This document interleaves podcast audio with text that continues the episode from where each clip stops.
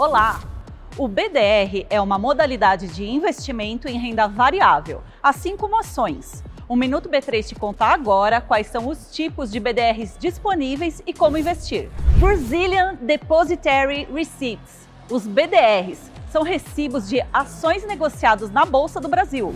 Isso significa que um banco nacional compra ações de empresas estrangeiras e emite recibos que são oferecidos aos investidores brasileiros. A compra é feita em reais, via corretoras, para que não seja necessário converter dinheiro ou abrir conta no exterior.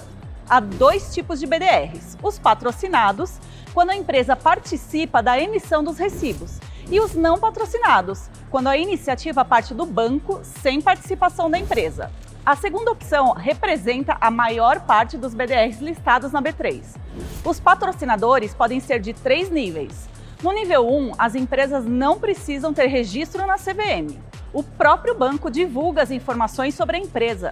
Nos níveis 2 e 3, as empresas precisam ser registradas na CVM, sendo que no nível 3, as companhias podem captar recursos no mercado brasileiro. E o mais importante, para o investidor, o tipo de BDR não impacta na rentabilidade ou formas de aplicar no produto. Não se esqueça de seguir a B3 em todas as redes sociais. Boa noite, bons negócios e até amanhã!